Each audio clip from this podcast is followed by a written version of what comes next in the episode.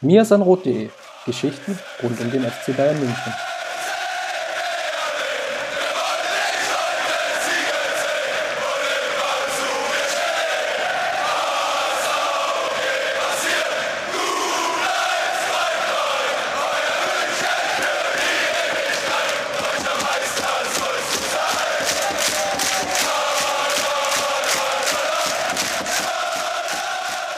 Wunderschönen guten Tag wünsche ich euch an dem, ja, für den einen oder anderen ja doch Feiertag. Wir nehmen heute die 209. Episode auf mit dem wunderbaren Titel Saisonrückblick. Wir wollen einfach mal schauen, wie lief die Saison des FC Bayern? Als steile These schon direkt mal vorneweg die Frage gestellt und jetzt könnt ihr euch ein bisschen Gedanken machen, bis wir dann ins Thema der Woche einsteigen. Was denn für den FC Bayern eine verlorene Saison? Also, wir reden natürlich jetzt von der Mannschaft von Hansi Flick. Bis dahin sprechen wir natürlich noch rund um den FC Bayern und wenn ich sage wir, dann meine ich meine Wenigkeit Christopher Ramm. Und mein Name ist Justin Kraft. Servus an alle. Ja, jetzt hast du ja die Aufmerksamkeitsspanne direkt mal äh, weggelenkt. Jetzt können wir ja äh, ganz in Ruhe unter uns quasi ähm, über unsere beliebte Kategorie rund um den FC Bayern sprechen. Ähm, ja, die Saison ist für die Bayern Herren und für die Amateure vorbei. Aber es gibt immer noch Themen rund um die Amateure und es gibt auch noch ein Spiel zu spielen für die FC Bayern Frauen. Und ähm, ja, das ist eine sehr interessante Partie eine sehr richtungsweisende Partie, denn äh, von dieser einen Partie wird jetzt abhängen, wie man die Saison am Ende bewertet. Ähm, das hört sich immer ein bisschen plump an und ich bin auch eigentlich gar kein Freund davon, ähm, ja, eine Saison nur an einem Spiel festzumachen und nur daran, ähm, wie viele Titel man dann am Ende gewonnen hat. Aber wenn man so weit gekommen ist, wenn man so eine Saison gespielt hat wie die Bayern Frauen, mit unter 26 Pflichtspiele in Folge gewonnen hat, ähm, wirklich kaum was hat anbrennen lassen, sich auch international gut präsentiert hat, ja, dann will man den Titel am Ende natürlich mit dieser Ausgangsposition dann auch mitnehmen. Man hat so hart dafür gearbeitet äh, und jetzt soll es dann endlich klappen. Am Wochenende, genauer am Sonntag um 14 Uhr, den 6. Juni, spielen die Bayern Frauen daheim gegen Eintracht Frankfurt. Also gegen eine durchaus ambitionierte und sehr talentierte Mannschaft, ähm, ja, wo die ein oder andere Spielerin auch schon ja, den ein oder anderen Top-Club, ähm, äh, sage ich mal, ähm, ja, die Aufmerksamkeit so ein bisschen auf sich gelenkt hat von denen. Und ja, da bin ich tatsächlich äh, sehr gespannt, wie diese letzte Partie laufen wird. Ähm, wenn wir jetzt ähm, ja, nochmal zurückblicken auf das letzte Spiel vor zwei Wochen, ähm, wo die Frankfurterinnen ja gegen Wolfsburg gespielt haben und ähm, so ein bisschen den Matchball der Bayern in der Hand hatten, hätten die Frankfurterinnen da kurz vor Schluss, wir hatten in der letzten Folge berichtet, äh, noch das Tor gemacht zum 3 zu 3. Ja, dann, dann wären die Bayern schon Meister gewesen. So müssen sie jetzt nochmal zittern. Ähm, am vergangenen Wochenende ähm, gab es das Duell dann wieder. Wolfsburg gegen Frankfurt war wieder eine sehr enge Kiste. Die Frankfurterinnen haben es in die Verlängerung geschafft. Ähm, haben dann in der 117. Minute das 1 zu 0 kassiert. Wolfsburg also Pokalsiegerinnen. Ähm, war schon auch eine dominante Partie der Wolfsburgerinnen.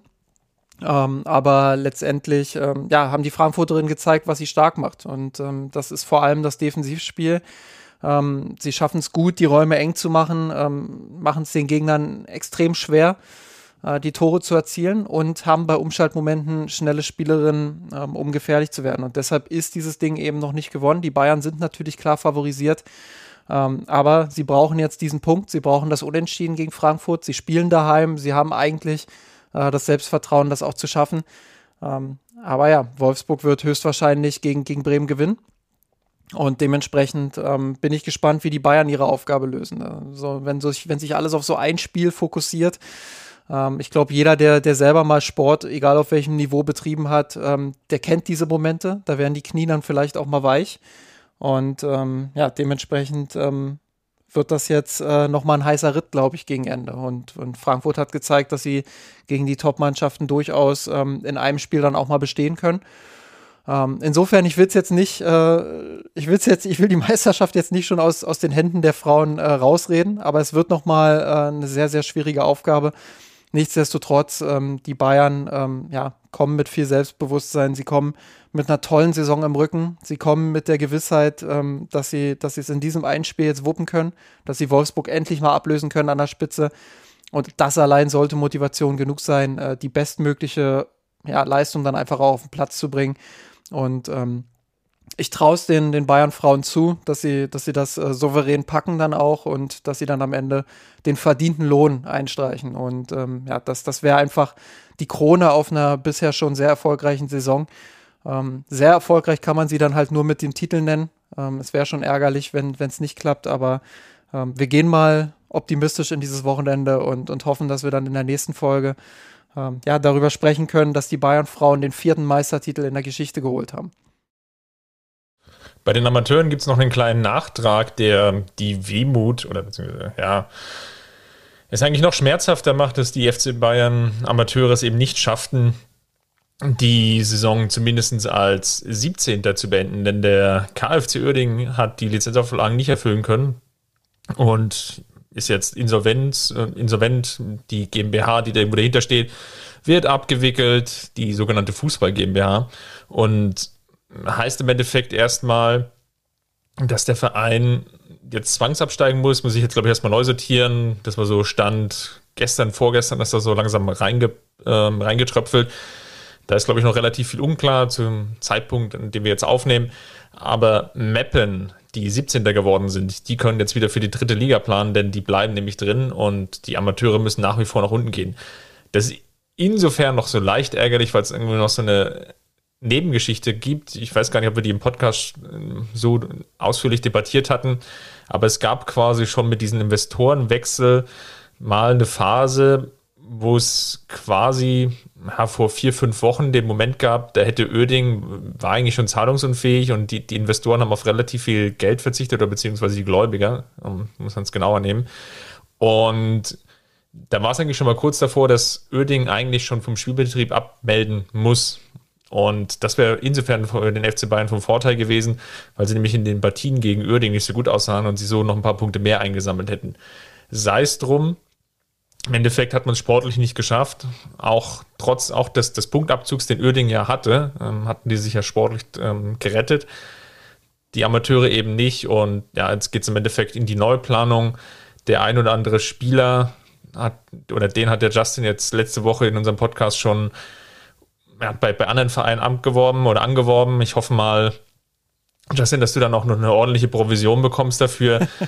und dann sehen wir mal, wie es jetzt im Endeffekt dann weitergeht mit der neuen Regionalligasaison und wie sich der FC Bayern dann dort aufstellen wird. Also nur für alle, die den Kontext vielleicht nicht verstanden haben. Äh, ich habe für Focus Online einen Artikel geschrieben letzte Woche, ähm, ja, wo ich einfach mal auf die Talente geschaut habe, die es beim FC Bayern sehr wahrscheinlich nicht schaffen werden, die aber das Talent haben, äh, im Profibereich weiter Fuß zu fassen.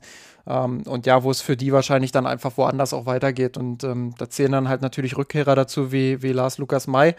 Ähm, aber es geht eben auch um ein paar andere Talente, die jetzt in dieser Abstiegssaison auch durchaus eine Rolle gespielt haben und die für viele Vereine sicherlich durch den Abstieg dann auch interessant werden. Und auch für den FC Bayern interessant werden übrigens, weil ähm, ja, die sich natürlich auch damit beschäftigen müssen, ist es besser, wenn wir den Spieler jetzt bei uns behalten? Ähm, oder ist es äh, dann vielleicht doch besser, über eine Laie nachzudenken in die zweite Liga oder gar in die dritte Liga? Ähm, einfach damit die, damit die mehr, ja, mehr gefordert werden, dann einfach auch und dementsprechend auch mehr gefördert. Ähm, ja, das sind alles spannende Themen, glaube ich, die, die die Amateure jetzt beschäftigen werden und äh, die Vereinsführung auch beschäftigen werden in den kommenden ähm, Tagen und Wochen. Und ich bin schon gespannt, wie der Kader der Amateure dann in der kommenden Saison aussieht. Fakt ist, und das haben wir ja auch schon oft thematisiert, in der nächsten Saison ähm, ja, steigt der Meister direkt auf. Ähm, das wird in den kommenden Jahren dann nicht mehr so sein. Ähm, da wird es dann wieder um in eine, in eine, Relegation gehen. Deshalb sollte das Ziel der Bayern-Amateure schon sein, in der nächsten Saison dann auch Meister zu werden. Äh, die Konkurrenz, da haben wir auch schon drüber gesprochen, wird natürlich stark sein, da oben an der Spitze. Aber das muss das Ziel des FC Bayern sein, dass die Amateure schnellstmöglich wieder zurückkommen in die dritte Liga. Ähm, ja, und dafür brauchst du natürlich dann auch einen starken Kader. Und ähm, da bin ich extrem gespannt. Wenn ihr mehr zu den Amateuren hören wollt, ähm, dann hört gern nochmal in unsere letzte Podcast-Folge rein. Da haben wir uns ausführlich mit den Amateuren beschäftigt und ja, wie es jetzt weitergehen könnte. Dann leiten wir doch nahtlos über und steigen direkt ein in, in das Thema der Woche, nämlich der Saisonrückblick. Und ja, eingangs schon die Frage, war es eine, eine verlorene Saison für den FC Bayern? Wenn man mal zurückblickt, rein sportlich jetzt erstmal auf die Titel der neuen oder beziehungsweise der, ja, jetzt mittlerweile abgelaufenen Saison, dann wurde im Endeffekt die Meisterschaft geholt. dann bedingt durch die Titel, durch das, durch die sechs Titel, die man im Vorjahr geholt hat oder beziehungsweise die noch dazugehören und ja, vielleicht positiverweise auch mitgezählt werden können, gab es als Titel Nummer zwei dann noch den deutschen Supercup, als Titel Nummer drei den europäischen Supercup und den Weltpokal. Also, wenn man so will, hat die Mannschaft aus dieser Saison ja vier Titel geholt, musste sich sportlich für einige von diesen Wettbewerben natürlich auch erst im Vorjahr qualifizieren. Also kurzum, je nachdem, welche Lesart man da wählen will, mehr oder weniger günstiger, wahrscheinlich, ob man es mit dem FC Bayern hält, kommt man eben zu dieser einen oder anderen Lesart. Aber de facto relativ frühes Aus im DFB-Pokal und in der Champions League im Viertelfinale ausgeschieden, gescheitert am Vorjahresfinalisten aufgrund der ja, jetzt abgeschafften Auswärtstorregel. In der Summe vielleicht, Justin, ich habe mal durchgezählt und dann lass uns mal in die Diskussion einsteigen. Die Bayern haben sechs Spiele verloren. Relativ am Anfang der Saison gegen Hoffenheim.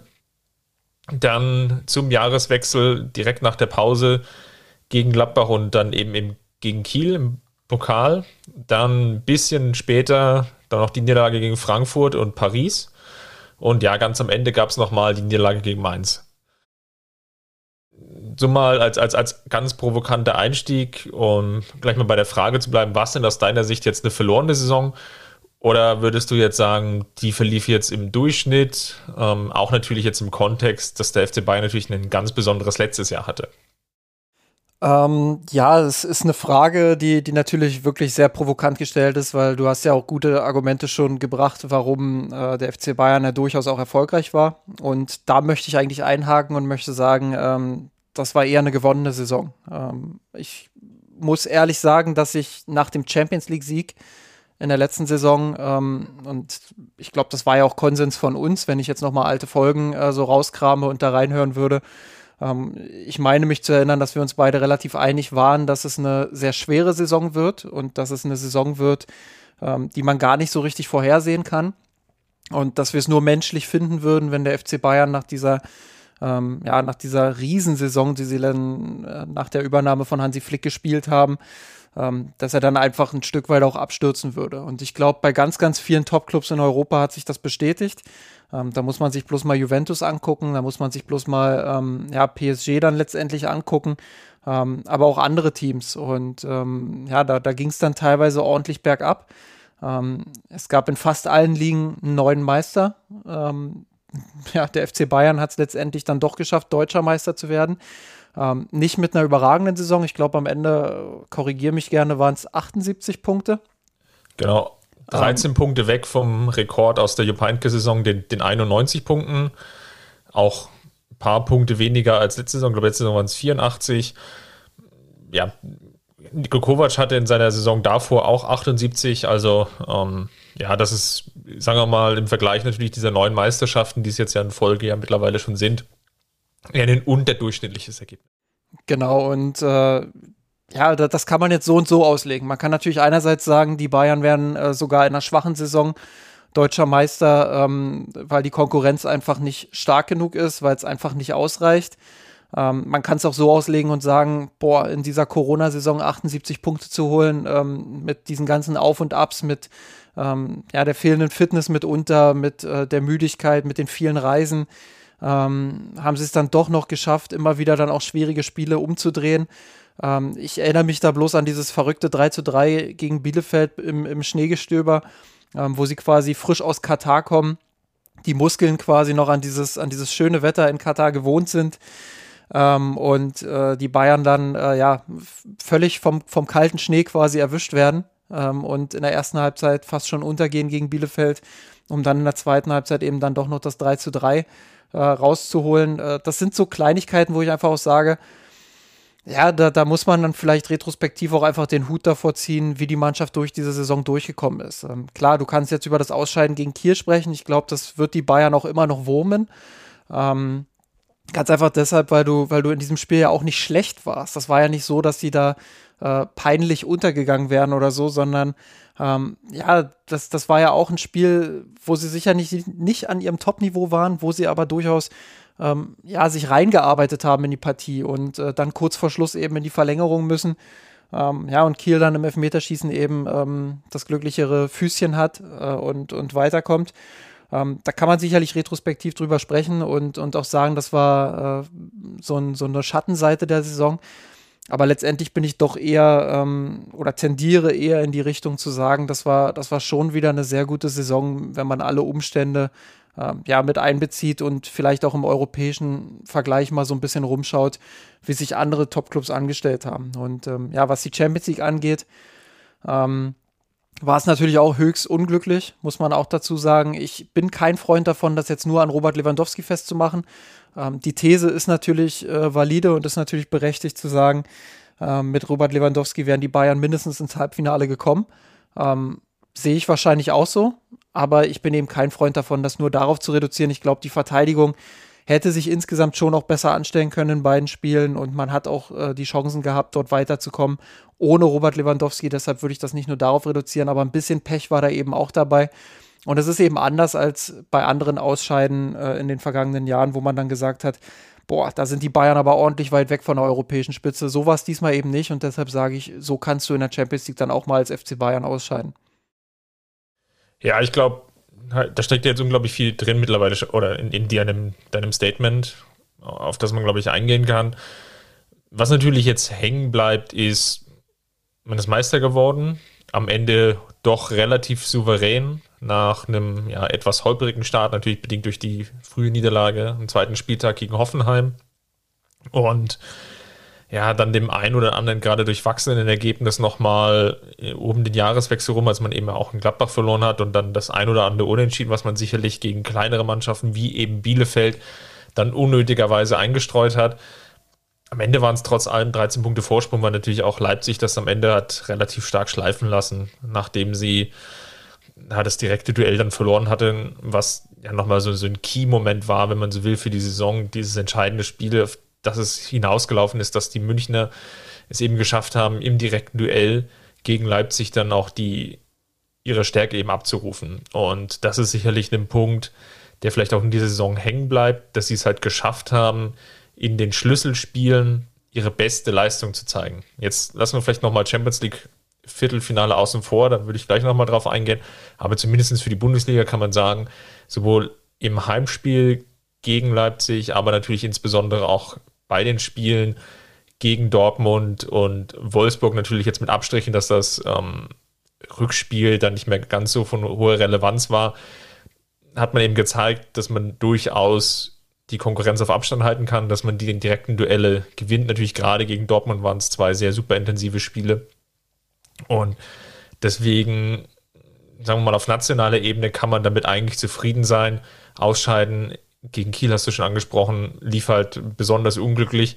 Und das ist so der Wermutstropfen, der, glaube ich, für mich nach wie vor hängen bleibt an dieser Saison und über den wir auch natürlich schon häufiger gesprochen haben. Und wenn ihr jetzt auch in die alten Folgen reinhört, du hast ja gerade das schon dafür geworben, wenn ihr irgendwo am Strand liegt oder auf dem Weg zum See seid, dann werdet ihr sicherlich dann auch feststellen, dass wir es halt sehr, sehr häufig thematisiert haben, dass die Abwehr in der Gesamtheit nicht gut genug war. Und ich glaube, wenn man irgendwie einen Punkt suchen will, wo man vielleicht unzufrieden sein kann mit Flick, dann ist es sicherlich der Punkt, dass es halt in der Bundesliga 44 Gegentore gab, was einfach zu viel ist. Und wenn man dann nochmal schaut, gegen wen man so viele Gegentore kassiert hat, dann ist es eigentlich nochmal ärgerlicher. Und von daher oder und, und auch wie die Gegentore gefallen sind, vielleicht das noch auch als Punkt, waren unglaublich viele Standardsituationen dabei. Also das war halt so ein Punkt, den konnte Flick über diese gesamte Saison nie abstellen. Das lief in der letzten Saison natürlich auch gerade nach der Corona-Pause besser. Und ich glaube einfach, dass die Mannschaft damals einfach sehr, sehr stark davon profitiert hat, dass die Anzahl an Spielen geringer war. Dass es einfach nicht diesen Rhythmus gab, Montag oder besser gesagt Samstag, Mittwoch, Samstag die berühmte englische Woche, sondern dass man eben nach der Corona-Pause dann in der Bundesliga einfach nur größtenteils ja wöchentlich unterwegs war und sich gut vorbereiten konnte, dass das Champions League-Turnier dann als Turnier stattgefunden hat und man sich dann auch in einzelnen Spielen dann eben sehr, sehr gezielt darauf vorbereiten konnte. Und das ist jetzt im Endeffekt weggefallen, weil es einfach nur die Möglichkeit gab, ja, eher regenerativ zu arbeiten, man sich so stark auf den, den Trainingsaspekt fokussieren konnte und das sicherlich dazu beigetragen hat, dass einfach die Anzahl an Gegentoren nicht abgestellt werden konnte. Und ja, das, das blieb halt hängen, dass man es nicht geschafft hat, hier für mehr Stabilität zu sorgen, weil wenn man auch mal noch mal genauer hinschaut und das vielleicht jetzt der letzte Punkt zu dem zu diesem Bereich, in der Defensive ist ja auch niemand groß ausgefallen. Also klar, du hattest mal den Kimmich-Ausfall, der natürlich wehtat für ein paar Wochen. Du hattest jetzt mal den, den ein oder anderen Spieler, der mal phasenweise ausgefallen ist. Aber da waren jetzt auch keine Spiele dabei oder eine längere, längerer Saisonabschnitt, wo Flick jetzt irgendwie total umbauen musste, weil er keine Spieler zur Verfügung hatte. Und deswegen ist es sicherlich so ärgerlich, dass es, sagen wir mal, die Anzahl an Gegentore zu viel waren, die natürlich dann auch dazu beigetragen, du hast es jetzt schon angesprochen, dass es in der Champions League einfach nicht gut genug gelaufen ist. Weil machen wir uns nichts vor, wenn du zu Hause drei Gegentore kassierst, egal gegen wen du spielst, wird es halt schwierig mit dem Weiterkommen.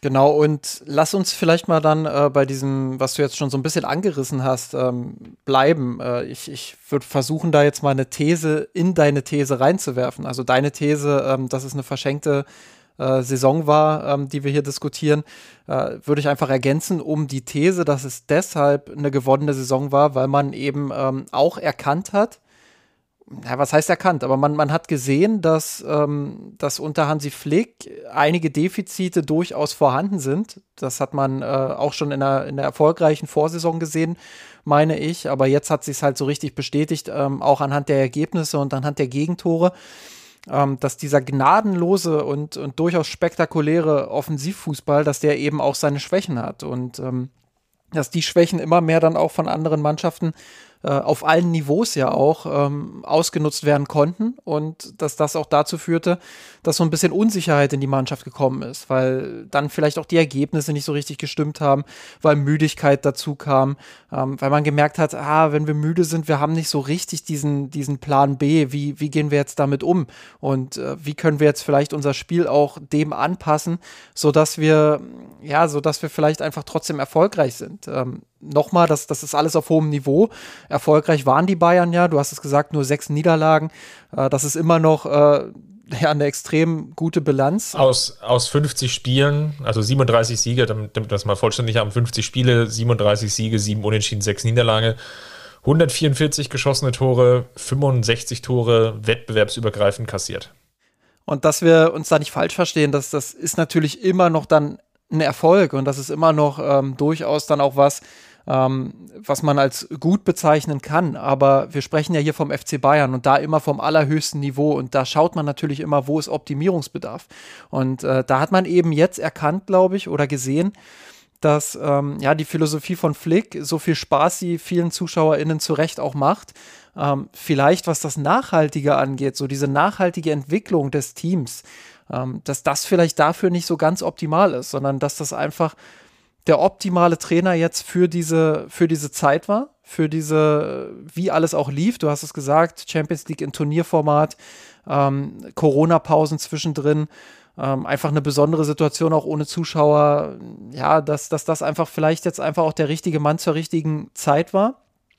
Aber, und das ist jetzt die These, die ich reinwerfen möchte, vielleicht ist er eben nicht der richtige Mann, um diesen Club dann einfach auch äh, in einer, in einer Ära so nachhaltig zu entwickeln und da auch weiterzuentwickeln und diesen Spielstil, den er implementiert hat, dann auch im Detail überall so zu verbessern, ja, dass diese Gegentorflut vielleicht auch ein Stück weit eingedämmt wird, ohne vorne die Durchschlagskraft zu verlieren.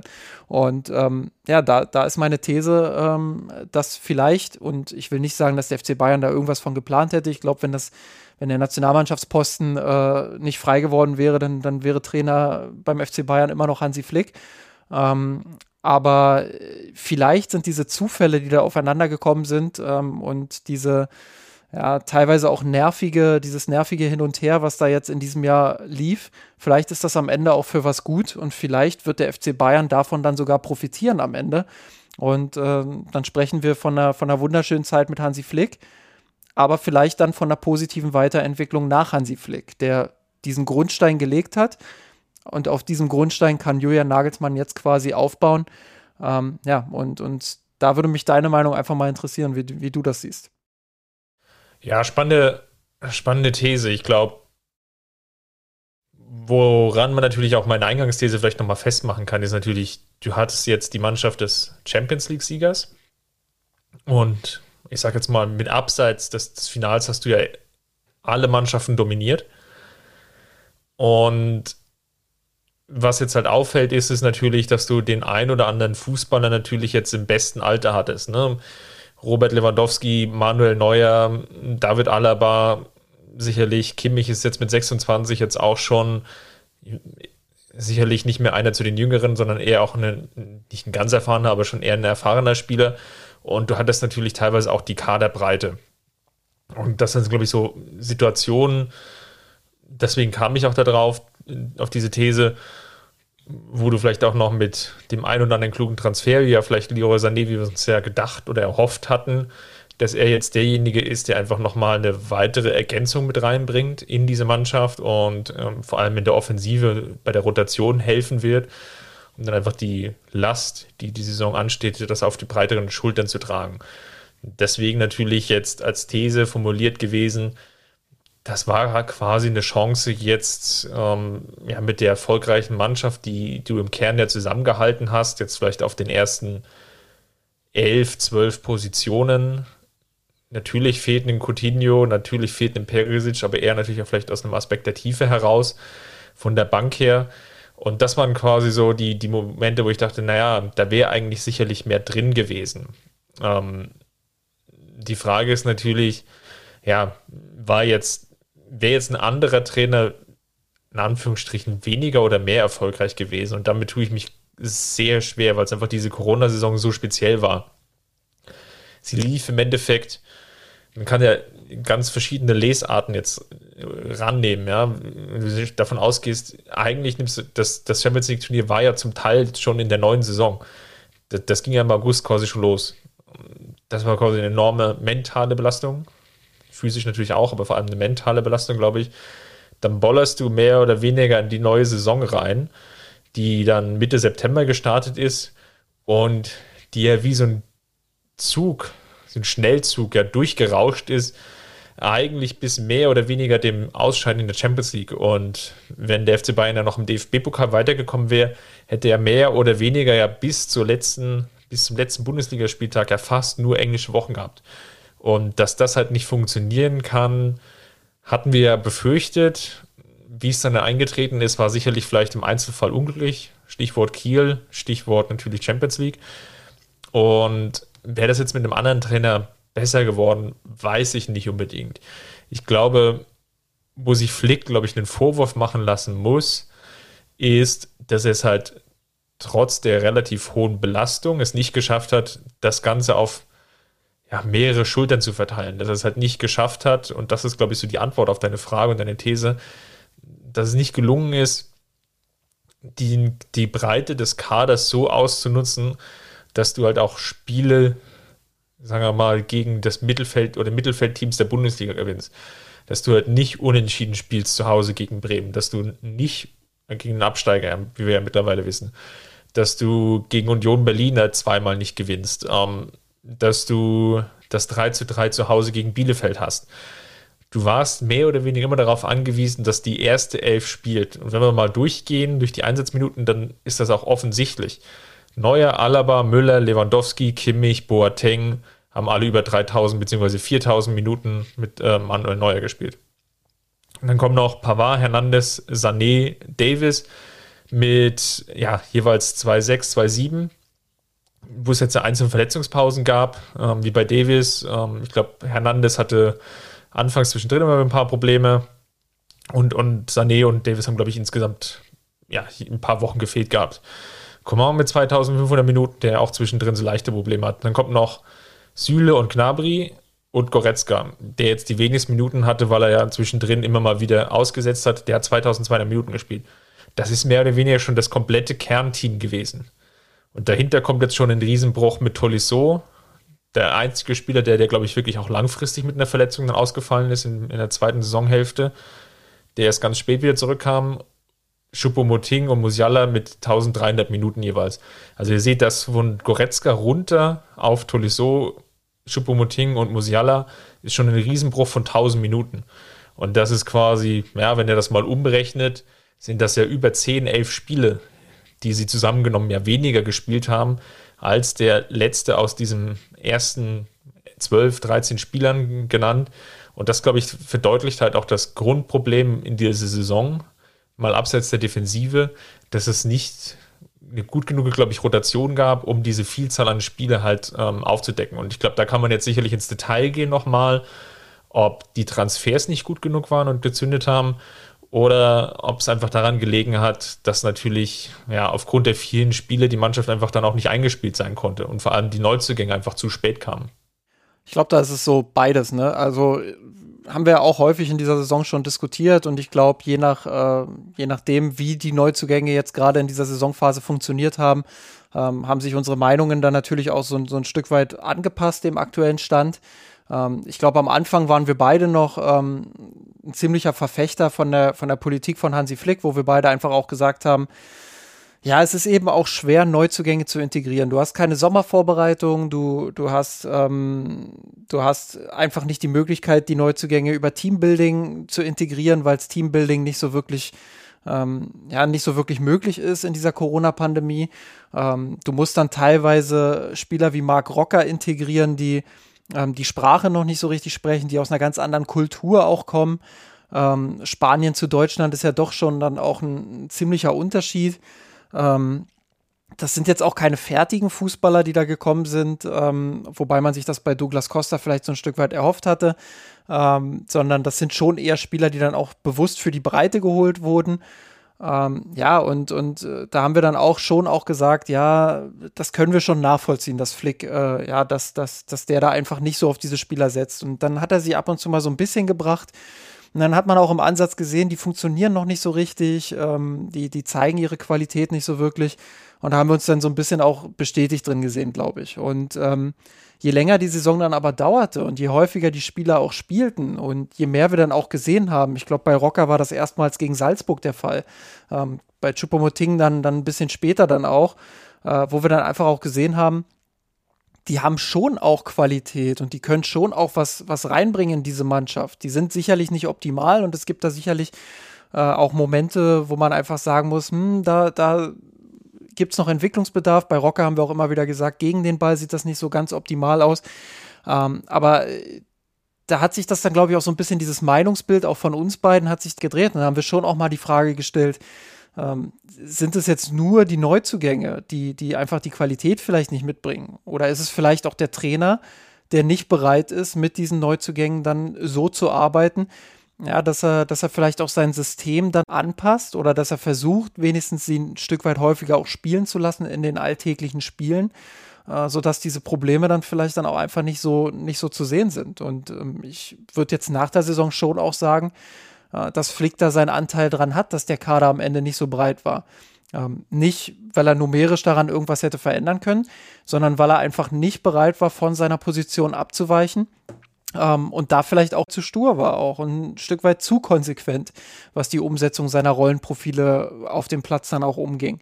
Und ähm, da kann ich mir schon vorstellen, dass ein anderer Trainer ähm, ja, vielleicht ein bisschen das Spektrum in der Breite besser ausnutzen hätte können und vielleicht ein bisschen ja, moderater und besser hätte rotieren können und dafür hätte sorgen können, dass ein Marc Rocker in die Mannschaft findet, äh, dass ein Chupomoting früher in die Mannschaft findet. Am Ende war Chupomoting ja durchaus auch ein wesentlicher Bestandteil der Mannschaft.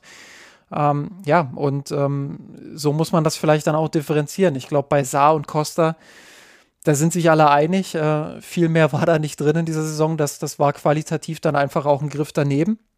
Ähm, aber gerade was Rocker angeht, gerade was ähm, Chupomoting angeht, hätte man, glaube ich, mehr auch von deren Qualität profitieren können von Anfang an. Und ähm, ich glaube, das hat Flick verpasst und das muss man dann rückblickend eben äh, durchaus dann auch sagen. Und ähm, ja, insofern äh, bin ich schon bei dir. Ich glaube nicht, dass ein anderer Trainer jetzt zwingend mehr Erfolg gehabt hätte in dieser Saison. Aber ich glaube schon, ähm, dass Flick vielleicht äh, auch erfolgreicher hätte sein können, wenn er seine Stammspieler, seine wichtigsten Spieler in entscheidenden Momenten hätte mehr schonen können. Und ähm, ja, das hat er nicht geschafft. Und äh, das ist, glaube ich, so, so der, der eine Kritikpunkt, den ich, den ich an ihm äußern kann für diese Saison. Ja, ich glaube, da laufen zwei Dinge einfach parallel, wo ich jetzt wirklich nicht sagen würde, dass der eine oder ausschließlich der andere Schuld hat das gipfelte natürlich dann irgendwie auch in diesem Punkt, wie Hansi Flick ja dann hingeschmissen hat, so würde ich es jetzt mal wohlwollend formulieren, einfach aufgrund dessen, dass der Nationalmannschaftsposten frei ist. Und wie dann auch diese, ja, seine, seine Beziehung zu Hasan Salihamidzic, dem Sportvorstand, sich hochgekocht hat um, ähm, oder beziehungsweise hochgekocht wurde, dass da wirklich jedes Wort auf die Goldwaage gelegt wurde, sodass man als Außenstehender natürlich eigentlich nur in diesem einen oder anderen Lager landen konnte. Das haben wir natürlich auch bei uns im Blog gesehen, in den Kommentatoren. Da gab es dann natürlich sehr, sehr viele, die auch unzufrieden waren mit der Arbeit von Hassan Salihamidzic, einfach aufgrund dessen, dass sie natürlich dann auch hauptverantwortlich dafür gemacht haben, dass Flick jetzt eben aufhört, weil die Transfers nicht gut genug waren. Und ich denke aber natürlich, da ist ein gewisser Punkt, ist da was dran. Ist das aber allein entscheidend gewesen? Ich weiß es nach wie vor noch nicht. Und sicherlich sind zwei Spieler dabei gewesen, wo man sich definitiv mehr erhofft hatte. Das war einmal Saar und Costa, die ja beide mit 29 und 30 Jahren auch schon zu den erfahrenen Spielern gehörten. Also das sind sehr gestandene Profis, wo man sich, glaube ich, wirklich die Hoffnung gemacht hat, die werden sofort funktionieren. Rocker natürlich jetzt auch nicht mehr ganz jung, aber natürlich ne, Mittelfeldspieler, 24 Jahre alt, der hat noch Perspektive, der ist sicherlich einfach ein bisschen ein Spätzünder von den ganzen Entwicklungen her. Da kann man, glaube ich, guten Gewissens noch argumentieren, der braucht vielleicht noch Akklimatation, Akklimatation, Akklimatitionszeit, schwieriges Wort. Und das ist sicherlich ja, verkraftbar, ähm, wenn der nicht funktioniert. Choupo-Moting hast du schon angesprochen, aber ich glaube, die anderen beiden Transfers sind natürlich jetzt so die wehmütigen. Bei Saar natürlich sehr stark davon getrieben, dass Pavard lange Zeit eben auch nicht in der Form war, dass er jetzt so wirklich die Sterne vom Himmel gespielt hat und man natürlich dann die Hoffnung hatte, ja, wenn es da jetzt einen gäbe, der ihn so ein bisschen herausfordern könnte, dann ja, hätte man einfach noch eine sinnvolle Alternative und das ist halt einfach nicht, nicht da gewesen, äh, sondern ja, Flick hat dann ja dann teilweise den Griff gemacht, sogar Sühle als Rechtsverteidiger spielen zu lassen. Ja, und bei Costa, ich glaube, da brauchen wir nicht viel drum rumreden. Das war wirklich keine, keine besonders gute Leistung, hat 20 Spiele gemacht, eine Torbeteiligung gehabt. Ja, das war einfach ein, ein verlorener Transfer, der wenn man es ganz ketzerisch formuliert, ja sogar noch äh, Jamal Musiala dann in seiner Entwicklung dahingehend behindert hat, dass er ihm jetzt noch knappe 600 Minuten gestohlen hatte. Aber wenn man jetzt mal so zurückblickt, hätte es den Spieler gebraucht? Wahrscheinlich nicht. War er jetzt da und man konnte ihn nicht so richtig einsetzen? Ja, dann, dann stimmt das schon. Also was will ich damit sagen? Ich glaube, bei den Transfers lag es natürlich auch in gewisser Weise daran, dass da nicht alle so gezündet haben oder zumindest so für diese angedachte Rolle. Bei Coutinho wird natürlich dann, und Coutinho und Perisic, um die beiden Leihspieler mal aus der letzten Saison zu nennen, natürlich dann auch sehr, sehr viel reingelegt. Also Coutinho, eigentlich die Hoffnung, ja fast sogar als Stammspieler zu fungieren, hat er dann auch nicht funktioniert, aber war eben ein sehr guter Rotationsspieler oder ein guter Rotationsspieler. Und bei Perisic natürlich auch der gerade dann im Champions League Turnier nochmal gezeigt hat, wie wichtig er sein kann, der über den Songverlauf immer wieder gut funktioniert hat, den man eben auch von der Bank gut bringen konnte, das bleibt einfach hängen. Und das war jetzt halt bei den Transfers in dieser Saison einfach nicht so. Plus gepaart einfach, dass die meisten einfach zu spät kamen. Also alles auf den Deadline-Day zu setzen. Ich hoffe, das ist jetzt auch eine Lehre gewesen aus dieser Saison. Kann es aus Sicht des FC Bayern und sollte es nicht sein. Wenn dann irgendwie ein Transfer noch dabei ist, der sich jetzt irgendwie kurzfristig ergibt, weil man besonders günstige Konditionen erhält und weil es vielleicht ein Platz im Kader ist, wo man vielleicht Bedarf hat, vielleicht nicht den ultimativen Bedarf hat, dass man sagt, jetzt will man total viel Geld ausgeben, aber wo sie vielleicht in Anführungsstrichen ein Schnäppchen machen lässt, dann kann ich das nachvollziehen. Aber so ein Deadline-Day-Transfertag, wo man dann wirklich gefühlt erst die halbe Mannschaft stehen hat, das kann es und sollte es aus dem FC Bayern-Sicht eigentlich nicht mehr geben.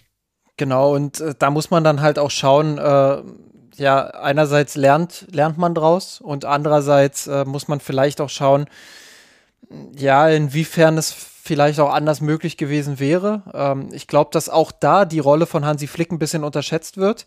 Ähm, ich, also ohne jetzt ihm da mehr Verantwortung zuschieben zu wollen als, als der Vereinsführung. Ich glaube, die Vereinsführung ist da immer noch ähm, hauptverantwortlich für.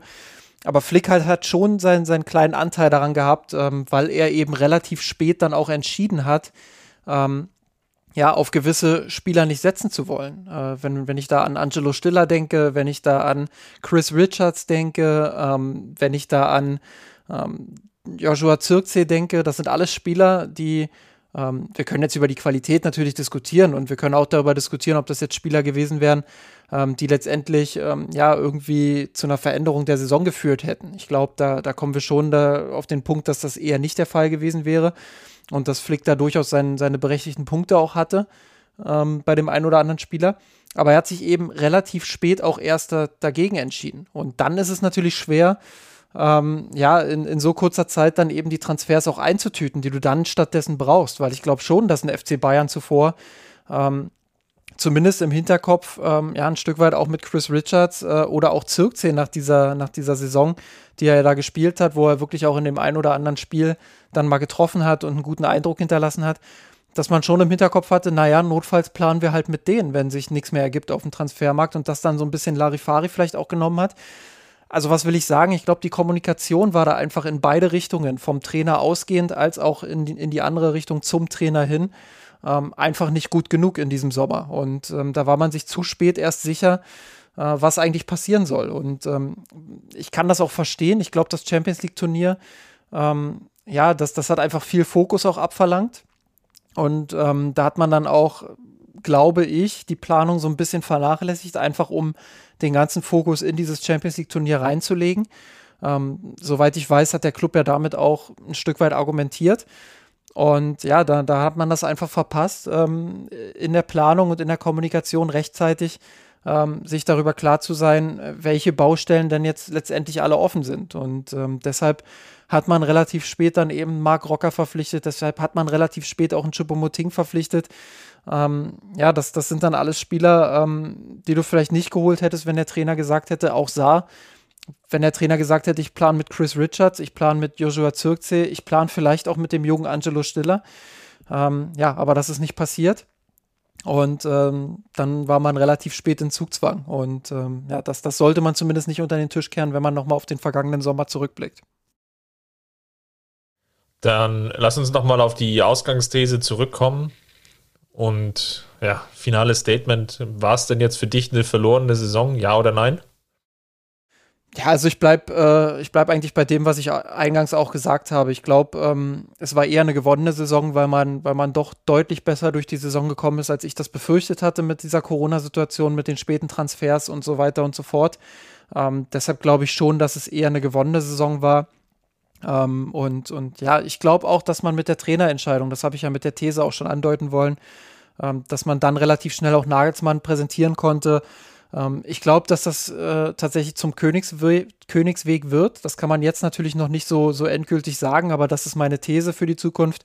Ich glaube schon, dass der FC Bayern mit Nagelsmann sehr viel Spaß haben wird ähm, und dass Nagelsmann die richtigen, an den richtigen Stellschrauben dann auch drehen wird ähm, um diesen Fußball, diesen spektakulären Fußball, diesen dominanten Fußball, den Flick hat spielen lassen, ähm, für den ich auch sehr dankbar bin, weil ich das einfach sehr gerne gesehen habe, ähm, um den einfach dann auch weiterzuentwickeln. Und ich glaube, dass äh, das sich zu einer Geschichte entwickeln könnte, ähm, wie wir sie in den 2010er Jahren schon mal erlebt haben, äh, wo Van Gaal einfach eine Basis gelegt hat und auf dieser Basis ähm, der Club sich einfach auch weiterentwickeln konnte.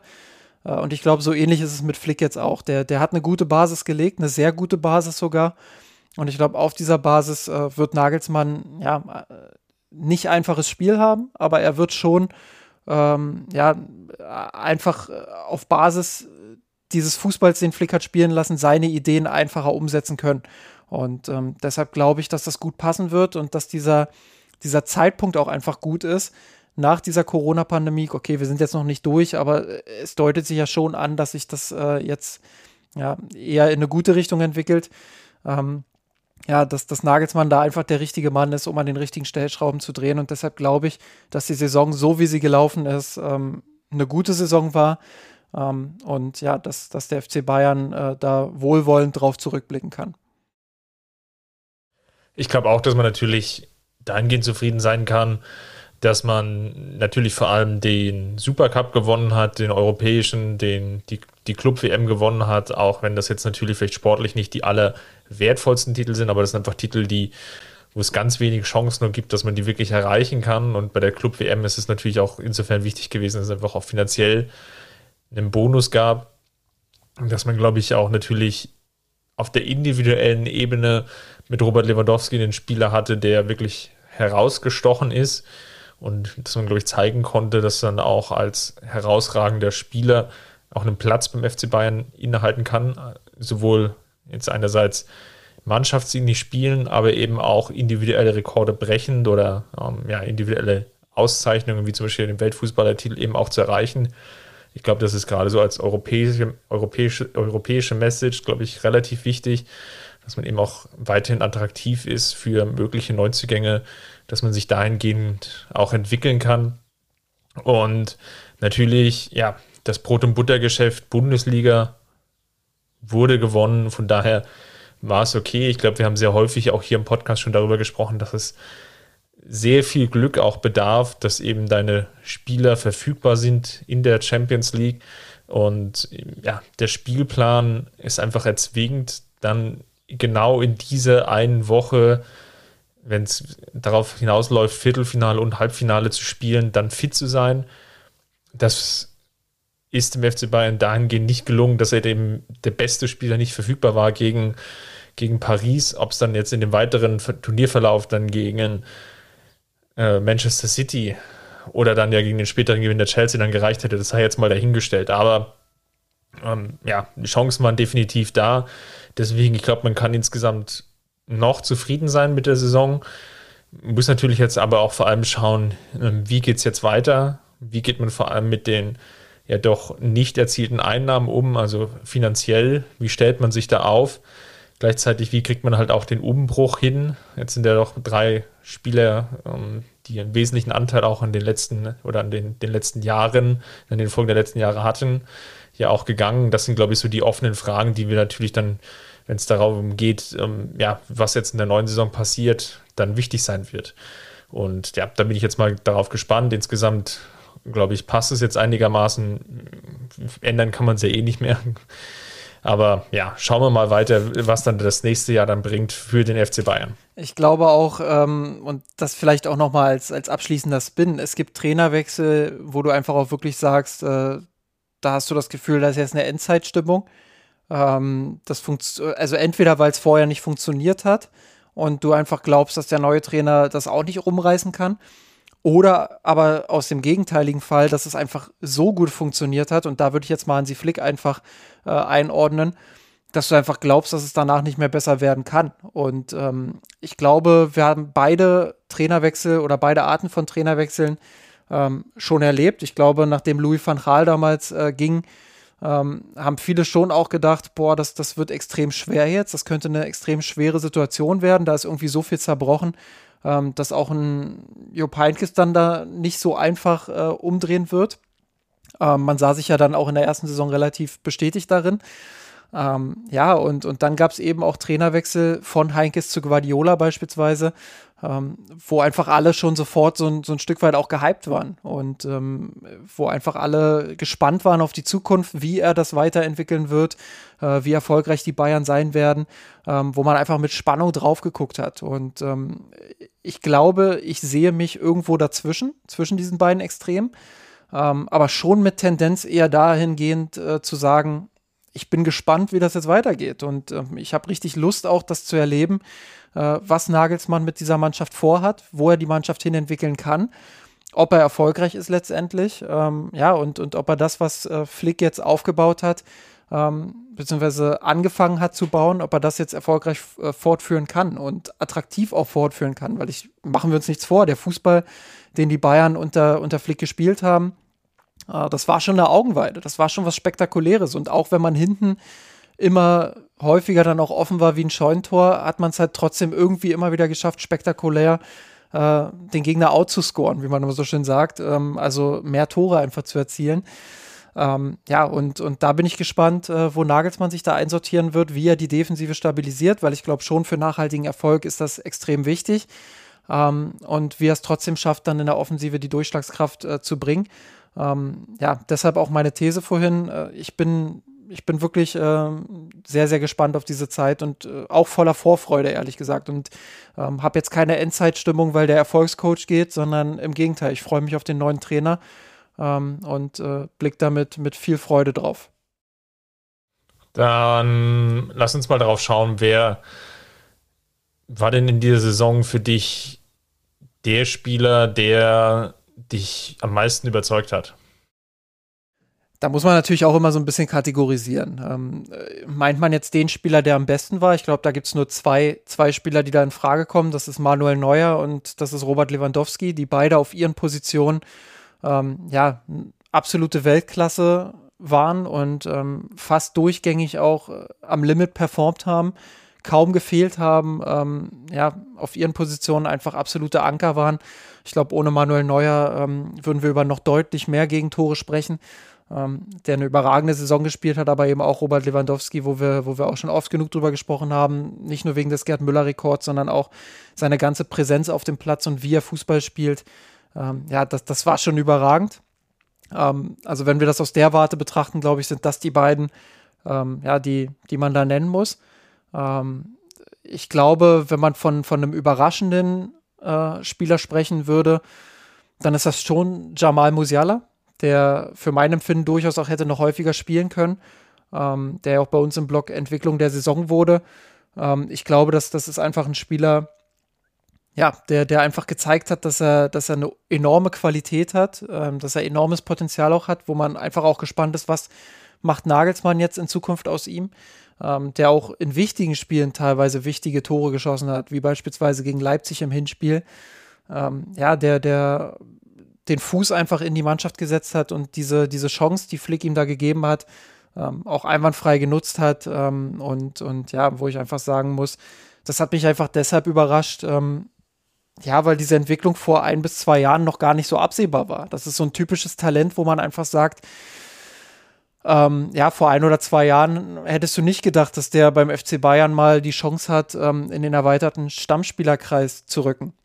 Und jetzt hat er sich einfach in diese Richtung entwickelt und ähm, ist eine absolute Augenweide. Und ich glaube, keiner würde jetzt bestreiten, ähm, ja, dass er, dass er die Chance hat, äh, das beim FC Bayern zu packen. Und ähm, ja, da, da ist Nagelsmann vielleicht auch so ein Trainer, äh, wo ich sage, auch das ist ein Punkt, worauf ich mich sehr freue. Wie, wie entwickelt er solche jungen Spieler dann weiter? Ich glaube, ja, sowohl bei den denjenigen Spielern, die du überzeugt hast, kann es, glaube ich, nur eine Meinung geben, das muss Robert Lewandowski sein, weil er einfach ähm, ja, nicht nur den jetzt Rekord von Gerd Müller gebrochen hat, sondern einfach auch, weil er unglaublich viele Tore aufgelegt hat und gerade in dieser Kombination Teamspieler plus Individualspieler wirklich herausgestochen ist in dieser Saison. Von daher kann man, glaube ich, nur ihn nennen. Musiala bin ich natürlich bei Entwicklung bei dir. Und dann lass uns nochmal darauf schauen, von welchem Spieler wir denn mehr erwartet hätten. Und ich glaube, da haben wir jetzt natürlich im Transfersegment ähm, schon einiges angesprochen, aber auch hier lasse ich dir nochmal den Vortritt. ähm, auch da gibt es natürlich ganz verschiedene Perspektiven. Ähm, man könnte zum Beispiel auch Tanguy Niansu nennen, den wir noch gar nicht äh, in diesem Podcast hatten. Ähm, wo man natürlich ganz klar sagen muss, der Spieler hat daran keine Schuld, auch der Trainer hat daran keine Schuld. Das, das war einfach die Verletzung, die ihn da zurückgeworfen hat, äh, beziehungsweise die Verletzungen. Ja, und ähm, deshalb ist das jetzt natürlich unglücklich für ihn gelaufen. Ähm, es wäre schon gut gewesen, ihn häufiger in dieser Saison zu sehen, einfach um einschätzen zu können, ob er schon so weit ist, Innenverteidiger Nummer 4 beim FC Bayern zu sein. Und ähm, jetzt wird man in die nächste Saison da wahrscheinlich ähm, ja auch ein Stück weit mit einer Ungewissheit reingehen. Ich glaube, äh, sein Talent ist unbestritten. Er ist, er ist ein sehr talentierter Fußballer. Er, er hat die Möglichkeiten, das beim FC Bayern auch zu packen. Ähm, aber wie es bei jungen Spielern eben so ist, weißt du nicht, wie er aus dieser langen Verletzungspause rauskommt, ähm, ob er sofort dann auch funktioniert unter Nagelsmann. Ähm, ja, das, das sind alles ähm, fehlende, fehlende Punkte in der Analyse und deshalb muss man dann eben äh, schauen, wie, wie, wie sich das weiterentwickelt. Und das wäre sicherlich einer, wo man sich vor der Saison mehr erwartet hätte. Ja, wo man aber einfach auch sagen muss, äh, da hat der Spieler keine, keine Schuld dran oder so. Das ist einfach ein unglücklicher Umstand. Ähm, Ähnlich sehe ich das übrigens auch bei Corentin Tolisso. Ähm, ja, der, der hat auch, wenn er gespielt hat, seine Chancen nicht zu 100% genutzt. Aber auch für ihn ist es einfach maximal unglücklich gelaufen. Und ich hätte mir schon gewünscht, dass er in dieser Saison häufiger spielen kann. um einfach auch nochmal für sich zu werben und zu zeigen, hey, ich bin jemand, der beim FC Bayern das packen kann. Und der ist jetzt im Schatten von Goretzka und wegen seiner Verletzungen eben ziemlich untergegangen in den letzten Wochen und Monaten. Ähm, und deshalb, ja, redet man jetzt wahrscheinlich darüber, ob es vielleicht dann sogar nach der EM ähm, ja, weggeht vom FC Bayern. Ich würde das äh, deshalb bedauern, weil er halt natürlich einfach auch ein guter Typ ist. Ähm, und weil er sich ähm, immer auch voll reingehangen hat, ähm, ja, in die Interessen des FC Bayern und in die, in die Interessen der Mannschaft. Ähm, und weil ich schon auch das Potenzial bei ihm sehe, ein Spieler von internationaler Klasse zu sein. Aber ähm, ja, am Ende passt es dann vielleicht nicht zu 100 Prozent beim FC Bayern. Ähm, auch weil mit Leon Goretzka eben schon ein Spieler da ist, der, der seine Qualitäten vielleicht sogar einen Tick besser umsetzen kann. Ja, und deshalb ähm, ist er schon auch jemand, ähm, den ich in diese Kategorie mit einordnen würde. Ich würde nach wie vor natürlich bei ja, eher Costa bleiben, der natürlich auch aufgrund der Verletzung äh, gerade in der Rückrunde überhaupt gar keinen Impact hatte. Und hm, ich glaube, die Hoffnung war da schon sehr stark, dass es einfach noch eine, eine Ergänzung ist, die über die komplette Saison einfach noch mehr Last von den Schultern vor allem von, ja, der von dem Offensivtrio Sané, Gnabry und Koma nimmt. Ja, ich glaube, eines der Grundprobleme natürlich bei dem PSG-Spiel, das haben wir jetzt sehr häufig angesprochen, war, dass Robert Lewandowski gefehlt hatte. Ich glaube aber, was auch entscheidend war, dass ihm Gnabry nicht zur Verfügung stand und dass die ganze Last auf Koman und Sané lag, die eigentlich komplett durchgespielt haben, dann äh, auch mit der Nationalmannschaft inklusive und man einfach einen großen Leistungsabfall dann einfach formbedingt gesehen hat. Und da gab es einfach keine Alternative zu, das aufzufangen. Musiala wurde es nicht gut genug, glaube ich, zugetraut. Zumindest jetzt im Hinspiel ähm, Champions League. Und ja, eine der möglichen Alternativen, die eben dann auch hätte reingreifen können, wäre Costa gewesen. War zu dem Zeitpunkt verletzt und natürlich jetzt auch im gesamten Saisonverlauf, ähm, wenn er reinkam, nie die große Ergänzung, Verstärkung wie sie, man sich dann vielleicht noch erhofft hatte und wie man ihn ja vielleicht auch in Erinnerung hatte, als vielleicht einer der Unterschiedsspieler, ja, die jetzt vielleicht nicht in jedem Spiel ähm, dir alles geben und was du von ihnen erhoffst, aber doch in vielen Spielen dann nochmal ja, 20, 30 Minuten einen, einen Impact haben können. Und das war im Costa nicht. Und da wegen, deswegen würde ich, glaube ich, jetzt nochmal auf Costa gehen. Ich glaube, Saar ist wirklich so eine Sondersituation. Ähm, die, die aus ganz, ganz vielen Gründen nicht funktioniert hat. Aber von Costa hätte man definitiv mehr erwarten können. Ja, und als Ergänzung natürlich hat auch Goretzka im, im Halbfinale, äh, im Viertelfinale der Champions League gefehlt. Ähm, einfach, wenn man jetzt nochmal auf die, auf die Torgefahr hinaus will, wo man einfach auch sagt, Robert Lewandowski war sicherlich der eine Torschütze, der gefehlt hat, aber ich glaube schon, dass mit Gnabry und Goretzka ähm, ja das ein oder andere Tor mehr für die Bayern gefallen wäre, weil das natürlich auch zwei sehr abschlussstarke Spieler sind. Gut, dann haben wir den Podcast wieder in den Büchern. Ich glaube, nächste Woche, da werden wir nicht ganz so viel verraten, wird es natürlich sehr stark darum gehen, wie das Finale in der Frauen-Bundesliga ausgegangen ist. Und vielleicht gibt es auch schon die ein oder andere Tendenz, so in Vorbereitung, wie es jetzt natürlich vor allem bei dem Amateuren weitergeht und natürlich jetzt im Kader der Profis, die sich aber natürlich überwiegend jetzt erstmal auf die anstehende Europameisterschaft vorbereiten. Falls es euch gefallen hat, hinterlasst uns gerne einen Kommentar im Blog unter misenrot.de. Würde uns natürlich auch interessieren, wie ihr jetzt so den Saisonverlauf gesehen habt. Was denn jetzt für euch eine verlorene Saison oder seid ihr jetzt mit der Saison zufrieden? Lasst uns da ruhig gerne nochmal in die Diskussion einsteigen. Ansonsten, Justin, wie immer vielen Dank. Sehr gerne. Und wir hören uns nächste Woche. Macht's gut, bis dahin. Servus. Servus. Den Kampf gewonnen, den Thron erklommen, der Haien hat's gemacht. Ich hab geträumt von dir, von unserer Wembley-Nacht. Wir haben den Kampf gewonnen, den Thron erklommen, der Haien hat's gemacht. Ich hab geträumt von dir, von unserer Wembley-Nacht. Wir haben den Kampf gewonnen, mit ohne Knochen. Der